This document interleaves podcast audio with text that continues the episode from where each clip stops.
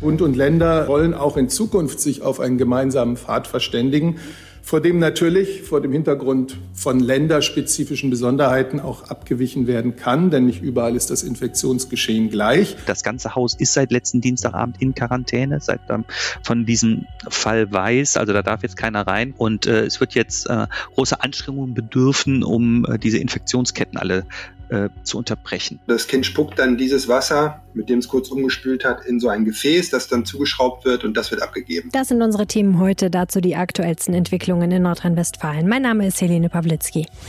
Coronavirus in NRW. Die Lage am Abend. Ein Podcast-Spezial der Rheinischen Post. Herzlich willkommen zu einer neuen Woche. Das hier ist Folge 49 dieses Podcasts. Ihr hört die wichtigsten Infos zur Corona-Krise in der Region, in Deutschland und der Welt. Ein Spin-off des Aufwacher-Podcasts. Also wenn ihr uns über RP Online hört, dann abonniert gerne den Aufwacher in eurer Podcast-App. Es war ein Paukenschlag in dieser an Paukenschlägen wirklich nicht sehr armen Zeit. Thüringens Ministerpräsident Bodo Ramelow hat angekündigt, sehr bald auf allgemeine Corona-Beschränkungen verzichten zu wollen. Jetzt ist die Frage, wer zieht nach und wer bleibt bei den alten Regeln? Aus Sachsen beispielsweise heißt es, wenn die Zahl weiter auf niedrigem Niveau bliebe, werde man statt viel zu verbieten, alles erlauben und nur sehr spezifisch Verbote aussprechen. Zu dem, was aus der Hauptstadt zu erwarten ist, äußerte sich Regierungssprecher Steffen Seibert. Bundeskanzlerin Angela Merkel sei dafür, dass es zu Abstand, Kontaktbeschränkungen und Hygieneregeln weiterhin, Zitat, verbindliche Anordnungen gebe. Sie halte es für falsch, dabei nur auf Gebote zu setzen. Arne Beckmann berichtet für die Deutsche Presseagentur aus Berlin. Arne, aus dem Kanzleramt ist eine Beschlussvorlage aufgetaucht, wie es ab dem 6. Juni weitergehen könnte. Was steht da konkret drin? Also generell geht es darum, dass einige Regeln bestehen bleiben sollen. Zum Beispiel soll der Mindestabstand weiter gelten und wir sollen auch künftig weiter mit Mund-Nasenschutz einkaufen gehen. Weitere Beschränkungen soll es nur da geben, wo es die Fallzahlen erfordern, also wenn irgendwo ein neuer Infektionsherd aufploppt. Ansonsten gibt es in der Beschlussvorlage auch konkrete Lockerungsideen. Zum Beispiel sollen sich ab dem 6. Juni wieder maximal 20 Menschen privat treffen dürfen, im Freien, zu Hause maximal 10. Heißt also konkret, die Basisregeln bleiben für alle gleich. Die scharfen Regeln werden lokal verhängt? Ja, so ist es vorgesehen. Regierungssprecher Steffen Seibert sagt, Bund und Länder wollen auch in Zukunft sich auf einen gemeinsamen Pfad verständigen, vor dem natürlich vor dem Hintergrund von länderspezifischen Besonderheiten auch abgewichen werden kann, denn nicht überall ist das Infektionsgeschehen gleich. Und die Leitplanken dafür stehen in der Beschlussvorlage aus dem Kanzleramt. Bodo Ramelow will ja ausschließlich mit lokalen Regeln arbeiten. Ja, und das ist der große Unterschied, auch eben in der Wirkung nach außen. Die Regierung will, dass wir vorsichtig bleiben und uns an ganz elementare Regeln halten, wie beispielsweise an den Abstand. Und da, wo es viele Infektionen gibt, werden dann weitere Regeln verhängt. Ramelow will ja auf diese Grundregeln verzichten und das könnte den Eindruck erwecken, dass eigentlich alles in Ordnung ist und dass nur an den Stellen Regeln verhängt werden, wo sich das Virus stark ausbreitet. Es gibt von allen Seiten Kritik und Zweifel an diesem Vorschlag. Ja, der Virologe Christian Drosten von der Charité hier in Berlin zum Beispiel, der ist zumindest skeptisch. Der blickt nach Schweden. Die setzen da ja auch auf Eigenverantwortung und da sieht man schon, dass dort eine sehr hohe Übersterblichkeit entstanden ist, sagt Drosten. Also er ist sich nicht ganz sicher, ob die Leute im Allgemeinen vernünftig genug handeln. Ja, SPD-Generalsekretär Klingbeil, der wirft Ramelow sogar vor, sich von Verschwörungsanhängern leiten zu lassen, die die vorgeschlagene Abschaffung der Regeln natürlich bejubeln.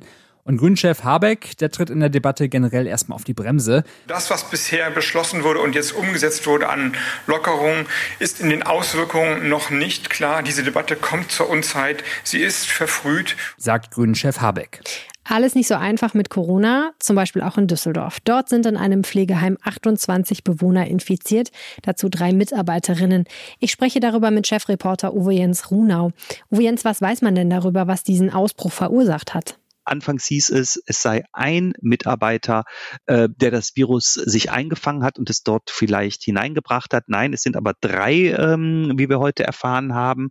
Und was die Diakonie auch schon gesagt hat, seit den Öffnungen der, der Besuchszeiten gab es natürlich auch noch andere Menschen, die in das Haus gekommen sind, äh, unter anderem Ärzte, wenn mal jemand zu behandeln war, aber auch medizinische Fußpflege war wieder möglich. Und das Gesundheitsamt ist jetzt dabei, genau zu schauen, wer war in dem Haus, wie kann es zu diesem Ausbruch gekommen sein. Jetzt ist keineswegs sicher, dass es dieser Mitarbeiter war, der sich als erstes am vergangenen Dienstagabend mit dem positiven Testergebnis an die Heimleitung gewendet hat. Was ist das für eine Einrichtung?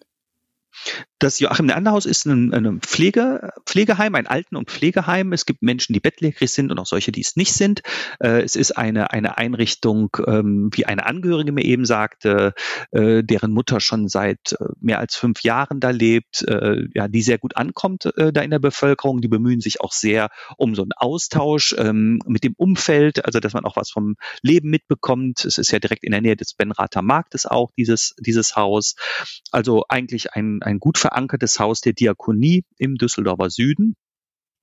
Ähm, es hat aber auch, das haben mir die Angehörige oder eine Angehörige erzählt, im letzten Jahr auch hygienische Probleme in diesem Haus gegeben. Es gab dreimal einen längerwierigen Ausbruch von Krätze. Das ist eine ansteckende Hautkrankheit, zu der es kommen kann, wenn viele Menschen ja miteinander auch auf engem Raum leben und dann kommt sie auf die Hygiene an. Und diese Angehörige hat kritisiert, dass das äh, lange benötigt hat, bis man die richtigen Maßnahmen ergriffen hat, weil Pfleger, die beispielsweise einen, einen Krätzefall gepflegt haben, dann auch rübergingen auf eine andere Seite der Station und dann wurden da auch alle angesteckt. Ähm, und äh, sie befürchtet jetzt, dass man das ähnlich schlecht in den Griff bekommt und fordert, dass man eine Corona-Station einrichtet und dass die Pfleger, die Leute ähm, ja betreuen, die das Virus haben, eben nicht zu anderen Bewohnern gehen, die nicht damit infiziert sind. Das würde ja voraussetzen, dass man relativ konsequent testet. Ne? Wie geht das Haus denn damit? Weiß man was darüber? Es, ja, äh, es sind auf jeden Fall alle Bewohner getestet worden und äh, wie ich heute von der Diakonie am Vormittag hörte, sollen jetzt natürlich auch alle Personen, die äh, in das Haus gekommen sind, getestet werden. Alle Mitarbeiter sollen getestet werden und natürlich geht jetzt diese Kontaktpersonenverfolgung los äh, aller Infizierten. Also wer hatte da mit denen Kontakt, wer muss auch getestet werden, wer muss notfalls auch in Quarantäne. Das ganze Haus ist seit letzten Dienstagabend in Quarantäne, seit ähm, von diesem Fall weiß, also da darf jetzt keiner rein. Und äh, es wird jetzt äh, große Anstrengungen bedürfen, um äh, diese Infektionsketten alle äh, zu unterbrechen. Wie ist der Gesundheitszustand von denen, die infiziert sind? Äh, ja, es heißt, dass eine Bewohnerin ins Krankenhaus gebracht wurde, äh, dass es ihr aber gut geht dass sie stabil ist. Ähm, nicht alle spüren ja davon was. Also dieser erste Mitarbeiter schon, der ist zum Test gegangen, weil er auch ein bisschen Symptome hatte. Aber es heißt, dass nur diese eine Bewohnerin bis jetzt ins Krankenhaus muss. Gut, dann hoffen wir mal, dass es dabei bleibt. Vielen herzlichen Dank, Uwe Jens Runau. Sehr gerne. Wir machen gleich einen Generationensprung von den Alten zu den Jungen. In Düsseldorf werden Kita-Kinder in einem groß angelegten Versuch getestet, um zu kontrollieren, wie sich die Kita-Öffnung auswirkt. Wir hören von einem Vater, wie das genau abläuft. Vorher diese Nachrichten. Das ist die Lage am Montag, dem 25. Mai 2020 um 16 Uhr. In NRW gibt es laut Robert Koch Institut 37.298 bestätigte Fälle. Die meisten aktiven Erkrankungen gibt es aktuell im Rhein-Sieg-Kreis, in Düsseldorf und in Köln. Mindestens 1.565 Menschen sind in NRW an den Folgen einer Covid-19-Erkrankung gestorben. Mindestens 33.607 Menschen wurden als genesen registriert. Immer die aktuellsten Zahlen und Nachrichten findet ihr in unserem Live-Blog auf RP Online. Unterstützt diese Recherchen mit einem RP Plus Abo. Das Angebot findet ihr auf rp-online.de slash Aufwacher-Angebot und ihr helft uns dann auch diesen Podcast zu machen. Vielen, vielen Dank dafür. Bei den Staatshilfen für die Lufthansa bahnt sich ein Konflikt zwischen Bundesregierung und EU-Kommission an. Bundeskanzlerin Angela Merkel kündigte im CDU-Präsidium einen harten Kampf an, weil Brüssel die milliardenschwere Rettung nur unter hohen Auflagen genehmigen wolle. Laut einem Bericht des Handelsblatts plant die Kommission, der Lufthansa Start- und Landerechte an den Hauptstandorten Frankfurt und München zu nehmen. Die Bundesregierung und das Lufthansa-Management haben sich nach Informationen der deutschen Presseagentur grundsätzlich auf das Rettungspaket mit einem Gesamtvolumen von 9 Milliarden Euro verständigt. Der Bund bekommt 20 Prozent Anteile an der Lufthansa. Der Wirtschaftsstabilisierungsfonds hat dem Paket zur Rettung der Lufthansa am Nachmittag jetzt zugestimmt. Unter anderem die EU muss aber noch zustimmen. Sie befürchtet Wettbewerbsverzerrungen bei Hilfspaketen. Im Kampf gegen die Ausbreitung des Coronavirus sollte nach Ansicht des Virologen Christian Drosten ein stärkeres Augenmerk auf feinste Schwebeteilchen in der Luft, sogenannte Aerosole, gelegt werden. Der Charité-Wissenschaftler sagte im Deutschlandfunk, es verstärke sich der Eindruck, dass es zusätzlich zur Tröpfcheninfektion eine deutliche Komponente von Aerosolinfektionen gebe. Mit Blick auf geschlossene Räume, sagte Drosten, im Alltag solle man sich eher aufs Lüften konzentrieren und weniger auf das Wischen und Desinfizieren. Aerosolpartikel sind kleinste Schwebeteilchen, die beispielsweise beim Ausatmen oder Sprechen in die Luft gelangen. Ein Beweis für die Übertragung von Corona über Aerosole gibt es bislang nicht. Für nordrhein-westfälische Lehrer aus Risikogruppen treten vom 3. Juni an neue Regelungen in Kraft. Ob sie wieder arbeiten und wie sie genau eingesetzt werden, entscheidet sich dann nach individuellem Risiko. Das geht aus einem Runderlass des Schulministeriums hervor, der unserer Redaktion vorliegt. Grundlage ist eine neue Einschätzung des Robert Koch Instituts. Bislang hatte das RKI Lehrer über 60 Jahre und mit bestimmten Vorerkrankungen generell als Risikogruppe definiert. Nun hat es seine Einschätzung geändert. Die Folge? Ein persönliches Attest entscheidet bei jedem Lehrer, ob er oder sie wieder regulär arbeitet. Damit können vermutlich mehr Lehrer eingesetzt werden als nach der alten Regelung. In einem niederländischen Schlachthof unweit der Grenze zu Deutschland sind laut Gemeindeverwaltung 147 Mitarbeiter positiv auf das Coronavirus getestet worden. Einem Medienbericht zufolge leben 79 der Infizierten in Deutschland, 68 in den Niederlanden. Zuvor waren bereits in anderen Niederlassungen der gleichen Firma auch in Deutschland Dutzende von Mitarbeitern infiziert worden. Das Unternehmen hat nach eigenen Angaben Schlachthöfe in Deutschland und den Niederlanden mit insgesamt 12.000 Beschäftigten und einem Umsatz von 5 Milliarden Euro. Gewerkschafter machen die Wohnsituation der Mitarbeiter für die Ausbreitung des Virus verantwortlich. Zwölf Flüchtlinge, die aktuell in einer Bonner Jugendherberge wohnen, sind mit Corona infiziert. Das bestätigte am Montag die Bezirksregierung Köln. Sie waren zusammen mit sieben anderen aus einem Flüchtlingsheim in St. Augustin in die Jugendherberge verlegt worden. In der Unterkunft in St. Augustin hatten sich 166 Bewohner und 13 Mitarbeiter infiziert. Die infizierten Bewohner der Jugendherberge zeigten bisher keine oder nur schwache Symptome, hieß es. Sie seien von den anderen Bewohnern isoliert worden und stünden unter Quarantäne. Weitere Flüchtlinge sollen nun in der Jugendherberge Bad Honnef untergebracht werden. Keine Desinfektionsmittel, kaum Abstand und niemand trug Schutzmasken. Nach schweren Verstößen gegen die Corona-Schutzverordnung hat die Polizei am Wochenende in Dortmund eine Gaststätte geschlossen. Am frühen Sonntagmorgen hatten sich rund 20 Personen vor der Gaststätte in der Innenstadt aufgehalten. Als die Polizei eintraf, verließen weitere 35 das Lokal. Im Innern hätten sich weitere 15 Gäste aneinander gedrängt. Alle rund 70 Gäste erhielten Platzverweise. Der weitere Betrieb der Gaststätte wurde untersagt. Der Betreiber erhielt eine Ordnungswidrigkeitsanzeige. Wegen der Einschränkungen in der Corona-Pandemie ist die Zahl der Verkehrstoten auf deutschen Straßen im März auf den tiefsten Stand seit der Wiedervereinigung gesunken. Bei Unfällen kamen 158 Menschen ums Leben. Im März 2019 waren es noch 234 Verkehrstote gewesen, wie das Statistische Bundesamt am Montag in Wiesbaden nach vorläufigen Ergebnissen mitteilte. In Schweden sind bislang über 4000 Menschen an den Folgen einer Infektion mit dem Coronavirus gestorben. Das teilten die Gesundheitsbehörden am Montag in Stockholm mit. Die Rate der registrierten Sterbefälle ist in Schweden um ein Vielfaches höher als etwa in Norwegen oder Deutschland. Anders als in vielen anderen Ländern hat die Regierung in Schweden beispielsweise nicht die Schulen geschlossen, sondern die Bürger lediglich gebeten, Abstand zu halten und die Hände zu waschen. In Schweden kamen bislang 40 Todesfälle auf 100.000 Einwohner. In Norwegen sind es 4,4, in Deutschland rund 10 von 100.000. Die schwedische Strategie ist deshalb heftig umstritten. Wenn dieser Podcast erscheint, dann läuft sie wahrscheinlich gerade die Stellungnahme des britischen Regierungsberaters Dominic Cummings. Dem Vertrauten von Premierminister Boris Johnson wird vorgeworfen, statt in Corona-Quarantäne zu bleiben, zu Familienangehörigen ins rund 430 Kilometer entfernte Durham gefahren zu sein. Damit soll er gegen Ausgangsbeschränkungen verstoßen haben.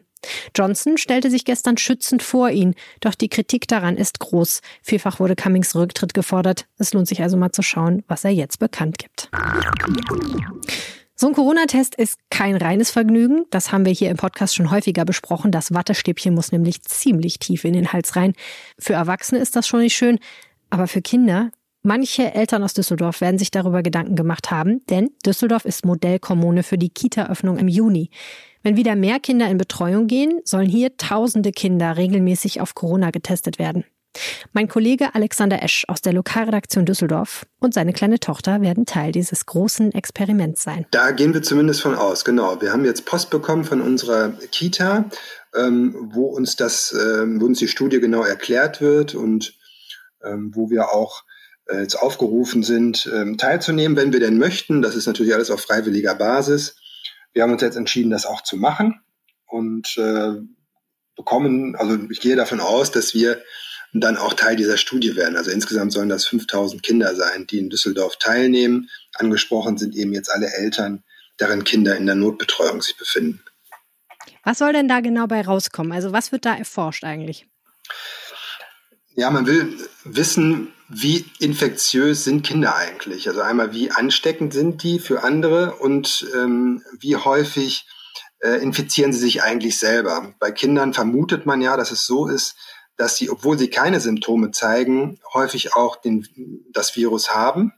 Und da will man jetzt eigentlich genauere Erkenntnisse darüber haben, inwieweit ist das eigentlich wirklich so und ähm, wenn sie keine Symptome haben, sind sie dann eigentlich trotzdem ansteckend oder nicht. Und das Ganze hat ja auch noch einen zweiten Effekt, ne? Da ja am 8. Juni der Regelbetrieb jetzt eingeschränkt auch wieder losgeht in den Kitas, äh, hat das natürlich einen guten zweiten Effekt, dass man ähm, auch Infektionsketten, die sich möglicherweise dann bilden könnten, dadurch, dass wieder mehr Kinder in die Kitas kommen, dass man die früh entdeckt und dann eben auch einschreiten kann und dann Kinder auch in Quarantäne nehmen kann oder auch Mitarbeiter in Quarantäne nehmen kann, wenn sich da eben zeigt, dass da vermehrt es vielleicht wieder zu Infektionen auch. Was wird denn jetzt von dir als Vater und von deiner Tochter erwartet? Also konkret äh, läuft das dann so, dass wir ein sogenanntes Testpaket bekommen. Äh, darin befinden sich dann acht Probengefäße mit Schraubverschlüssen ähm, und auch ähm, Informationen, wie wir jetzt genau vorgehen müssen. Und die Probeentnahme ist, hört sich jetzt einem eigentlich erstmal relativ einfach an. Also es wird dann so sein, dass wir morgens nach dem Aufwachen meiner Tochter ihr einen Teelöffel Wasser geben, mit dem sie kurz umspült und dann dieses Wasser zurück in dieses Gefäß spuckt. Ähm, und genau diese Probe geben wir dann ab bei der Kita. Die wird dann weitergeleitet an die Uniklinik. Es erfolgt die Untersuchung und dann sollen wir innerhalb von 24, 36 Stunden das Ergebnis auch bekommen schon. Okay, also keine Nadeln, kein fieser Rachenabstrich, wobei sich mir dann natürlich sofort die Frage stellt, kann es dann auch viele falsch positive oder falsch negative Ergebnisse geben, ne? Weil es ist natürlich nicht ganz dasselbe, wie wenn man wirklich so einen Rachenabstrich macht, wo man sehr tief mit diesem Wattestäbchen in Nase oder Hals geht und sehr fest äh, an der Schleimhaut die Probe nimmt. Das ist wahrscheinlich dann doch noch ein bisschen was anderes. Hm, das, das mag sein. Ähm, darüber äh, findet sich jetzt aber erstmal nichts in dieser Information, die wir jetzt von der Uniklinik bekommen haben, also wie verlässlich dann diese Tests tatsächlich sind. Was war denn dein Gedanke dabei? Wieso machst du da jetzt mit? Ähm, wie sind so deine Gefühle zu dieser ganzen Geschichte? Also erstmal finde ich es äh, ja wichtig, dass wir weitere Erkenntnisse über dieses Virus auch ähm, gewinnen und dass das eben wissenschaftlich ähm, jetzt weiter auch erforscht wird, wie genau ähm, sich dieses Virus verhält. Äh, alleine schon aus dieser gesamtgesellschaftlichen Situation heraus äh, habe ich mich da auch aufgerufen äh, gefühlt, dass wir da mitmachen. Und es ist aber auch äh, ganz egoistisch gesehen natürlich interessant zu sehen, ähm, ähm, ist da vielleicht eine Infektion vorhanden äh, bei meiner Tochter oder nicht, dass man eben auch entsprechend schnell dann reagieren kann. Mhm, ja, dann hoffen wir, dass das Ergebnis dann auch immer schnell kommt. Vielen herzlichen Dank, Alexander Esch. Sehr gerne. Das war Coronavirus in NRW, die Lage am Abend. Wenn ihr eine Frage habt, schickt mir gerne eine WhatsApp. Auch als Sprachnachricht ist das möglich. Die Telefonnummer lautet 0171 90 38 099. Weitere Infos dazu findet ihr auf rp-online.de slash coronapod. Ihr könnt mir auch eine Mail schreiben an helene.pawlitzki.rheinische-post.de oder erreicht mich auf Twitter unter Helene Pawlitzki. Wenn ihr uns was Gutes tun wollt, dann abonniert diesen Podcast und empfehlt ihn weiter. Das geht am einfachsten, indem ihr ihn in eurer Podcast-App bewertet mit ein paar Sternen und vielleicht einem Satz. Und wenn ihr mehr wissen wollt zu Corona, dann schaut im Live-Blog bei uns vorbei auf RP Online. Morgen gibt's wieder den Aufwacher mit allen Infos zum Tag. Bis morgen und bleibt gesund. Ciao. Mehr bei uns im Netz www.rp-online.de